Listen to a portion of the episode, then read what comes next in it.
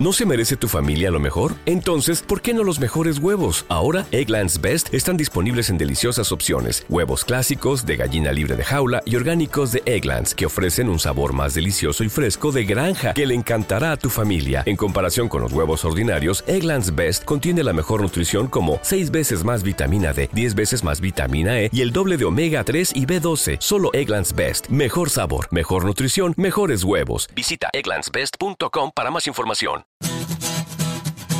Bienvenidos.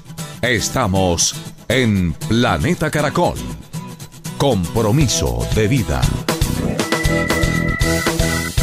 Hola amigos de Caracol Radio, de Planeta Caracol. Estamos hoy dando un vistazo, un reconocimiento valiosísimo a un humedal. Un humedal que hace parte justamente de lo que es un parque industrial hoy en día, un área de conservación, un ecoparque, que es un nuevo concepto que se comienza a acuñar acá en Sopó en Cundinamarca, en esta zona tan importante de Bogotá, donde el recurso hídrico es fundamental, donde la conservación y la restauración es valiosísima. ¿Dónde estamos? Estamos en la planta de Corona, que está ubicada aquí en el municipio de Sopó, como lo anotábamos, pero Corona le, le apuesta a este humedal, humedal que vamos a compartir con todos ustedes a través de imágenes en nuestras redes sociales y que hace parte del el trabajo del área ambiental de la compañía. Nicolás Contreras, Nicolás, qué bueno que estés de nuevo con nosotros en Caracol Radio, en Planeta Caracol, tu equipo de trabajo, Corona como tal, eh, me han sorprendido con este humedal. De fondo escuchan ustedes el agua y cuéntenos por favor la historia del por qué el hoy de este humedal también conservado con plantas nuevas, con socios, con partners y con un proyecto amplísimo que, que busca proteger el agua. Muchas gracias y qué bueno que estén acá. Les contamos, el humedal realmente viene desde hace muchos años, pero en los años más recientes nos dimos a la tarea de hacer unas labores de restauración y reconformación del humedal. Lo hicimos de la mano de un socio espectacular que es el Parque Jaime Duque, que ha venido teniendo una trayectoria y un conocimiento importante alrededor de los humedales de la sabana de Bogotá. Hemos venido haciendo unas labores de restauración de todo el bosque ripario, que es la franja entre la zona acuática y la zona terrestre en el humedal. Básicamente con jornadas de siembra que hemos hecho además de la mano de nuestros colaboradores en jornadas de voluntariado y donde hemos venido sembrando más de 5.000 árboles que esperamos a futuro empiecen a conformar un bosque que permita seguir atrayendo especies tanto de aves como de mamíferos pequeños que hemos empezado a avistar. Y los hemos visto por acá en este recorrido. Y Nicolás, eh, para los oyentes, describamos dónde comienza el humedal, el paso que tiene aquí por todo el sector de la planta de producción y va a desembocar en otro sitio espectacular. Pero lo que me llama la atención por estos días con cielo despejado es esa tonalidad de matices verdes, gracias justamente a lo que ha sido este trabajo. Bueno, cómo está conformado el cuerpo y la, y la mm, área que cubre fundamentalmente. Mira, este humedal tiene una particularidad muy importante y es que es un área de conservación dentro de un área industrial. Entonces, el humedal tiene en total una, una superficie de agua de un poco más de dos hectáreas y está ubicado justo en el centro del parque industrial. Nace de la quebrada La Conejera que viene del municipio de Tocancipá que ingresa al humedal y desemboca en la quebrada Mi Padre Jesús, que es a su vez efluente del río Teusacá. Entonces es un humedal que está cumpliendo una función de regulación hídrica en la zona donde, donde estamos, de provisionamiento de alimento para varias especies que habitan esta zona y adicionalmente tiene un tema de conectividad con todo el ecosistema y con la cuenca hidrográfica donde estamos. Trabajo importantísimo y trabajo que sin duda apunta a, a convertirse en lo que es hoy un ecoparque, porque abren la puerta justamente de este punto, que es un punto de operación importante, valioso de la compañía, pero el, el, hecho de respirar en el corazón de una zona industrial, aire puro, ver aves, ver agua, Nicolás, eso hace parte de una misión que ustedes tienen a largo plazo, donde está energías limpias, el tema del agua, hablemos de ello. Correcto, este, este realmente ya no es un parque industrial, es un ecoparque por una razón muy sencilla.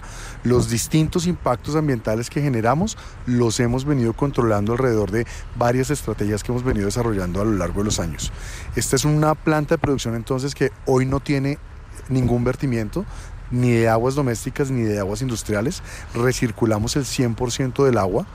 Dos, valorizamos los residuos que generamos. Más del 95% de los residuos que generamos en esta planta son aprovechados, son valorizados, se le entregan a un socio que se llama Prudenza, que organiza, digamos, a los recicladores y que tiene, digamos, un impacto ambiental y social muy importante. Y adicionalmente, en términos de consumo de energía, estamos haciendo ya cogeneración de energía eléctrica. Eh, utilizamos, tenemos una turbina que abastece una parte de la demanda energética de esta planta y estamos en este momento en el diseño e implementación de un parque fotovoltaico que va a abastecer el 20% de la energía eléctrica. Entonces vamos a tener en resumen el agua gestionada, los residuos gestionados y además vamos a hacer generación de energía renovable. Toda la vez que hacemos un área de conservación eh, alrededor del parque industrial. Claro.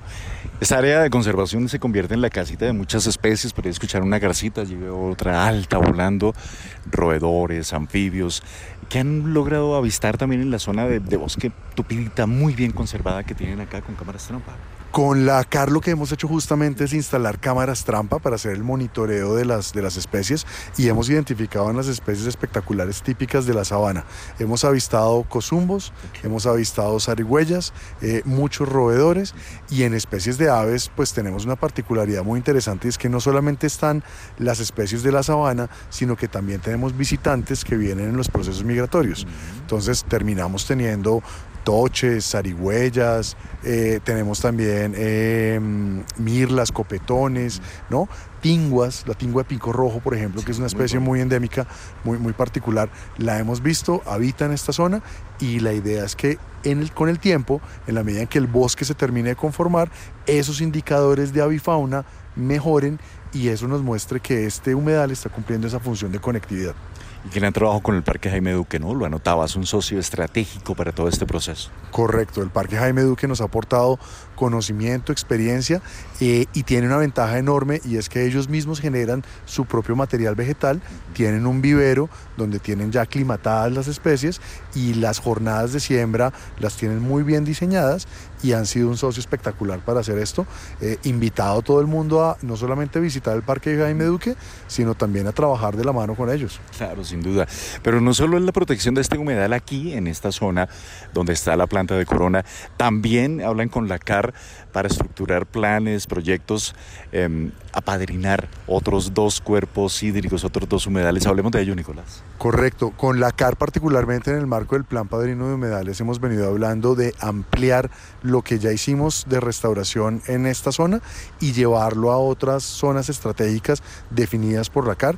Hemos hablado entonces de llevar a cabo actividades de conservación y restauración en el humedal de la Herrera, mm. que está ubicado en el municipio de Mosquera y Madrid, en Cundinamarca, y también en el humedal rupestre, que está ubicado en el municipio de Facatativá, eh, el cual además tiene una connotación muy interesante y es que es un lugar turístico de la zona, eh, históricamente además vinculado a las raíces indígenas de, de la sabana de Bogotá, entonces nos parece, digamos, una acción muy, muy importante. Claro, esas dos eh, estrategias amplían la cobertura y a nivel de, compañía, ¿cómo se sienten ustedes? Porque yo veo que hay un afecto especial por toda esta labor, por supuesto todo el mundo trabaja en las líneas de producción, pero eh, influye, tiene una relación directa esta labor de proteger un humedal con la labor del personal acá, yo los veo todos muy comprometidos yo creo que es parte de ser una empresa con propósito y tener unos valores muy, muy claros, eh, uno de los cuales es la protección y la conservación del medio ambiente y la mitigación de los impactos que generamos con las operaciones. Entonces, lo que hemos venido haciendo no es nada distinto a materializar esas convicciones que tenemos como organización.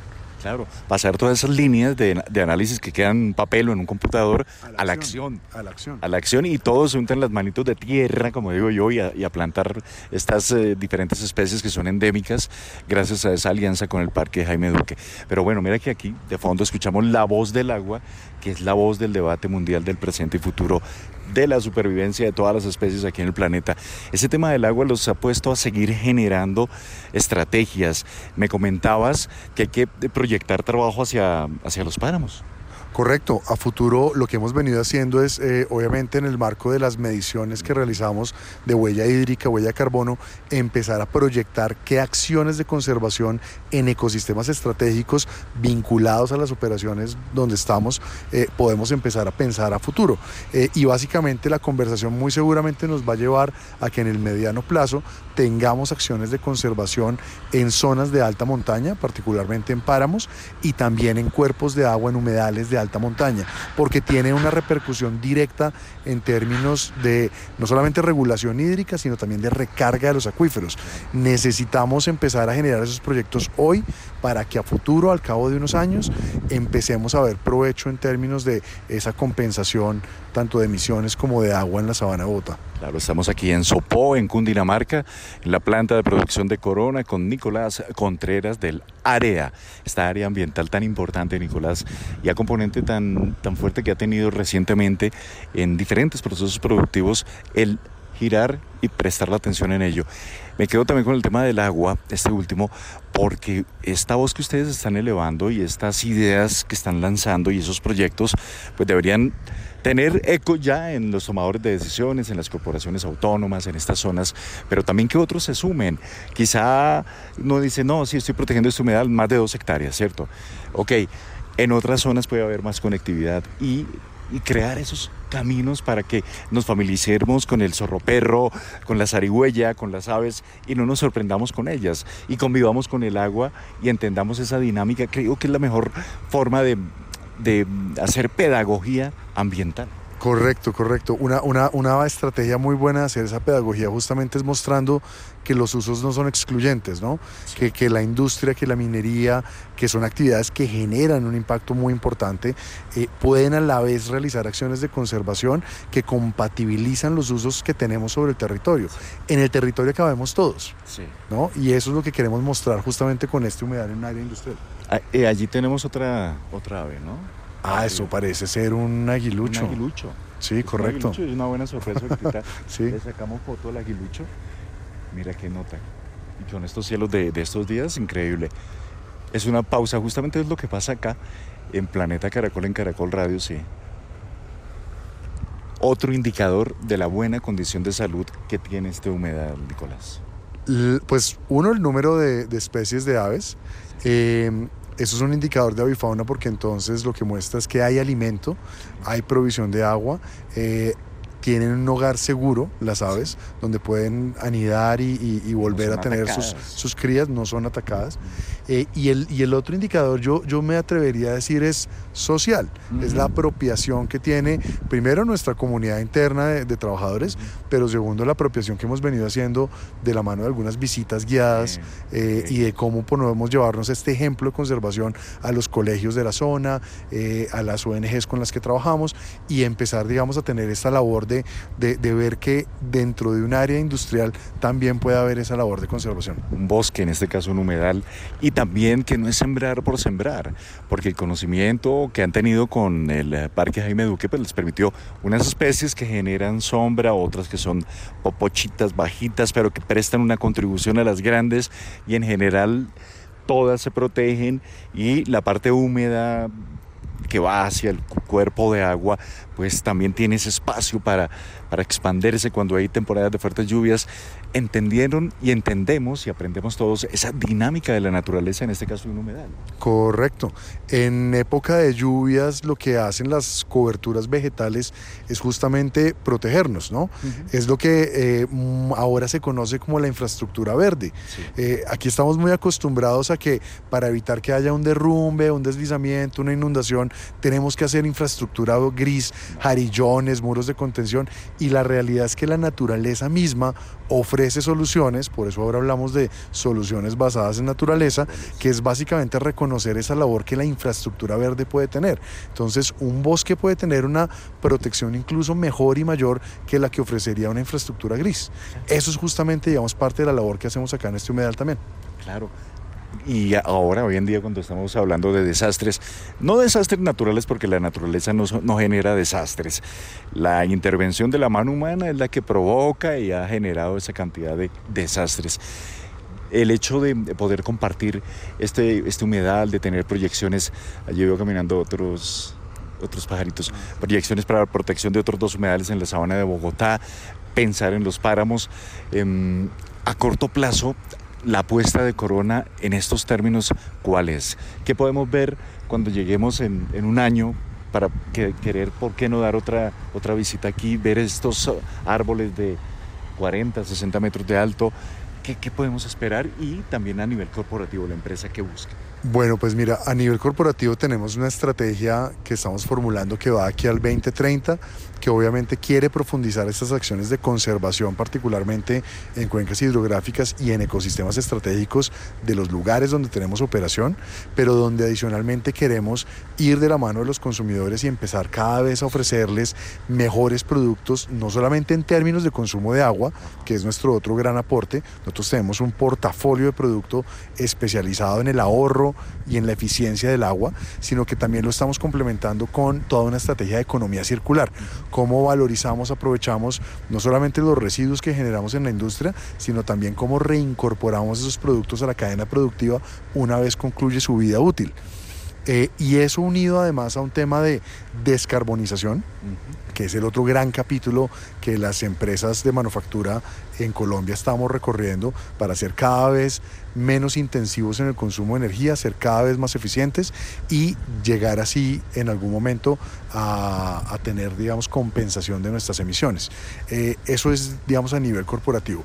Y en un par de años lo que yo te diría, Fidel, que podemos esperar acá eh, es muy sencillo más especies, más aves, más mamíferos, mejor conformación del bosque, que ese es el mejor indicador del éxito del proyecto. Un tigrillo por aquí, una un zorro, un zorrito, un zorro perro, más avecitas, allí el parque fotovoltaico, que para nada es incompatible con el fortalecimiento y la recuperación. Correcto, así es. así es. Y el aguilucho, feliz viéndonos.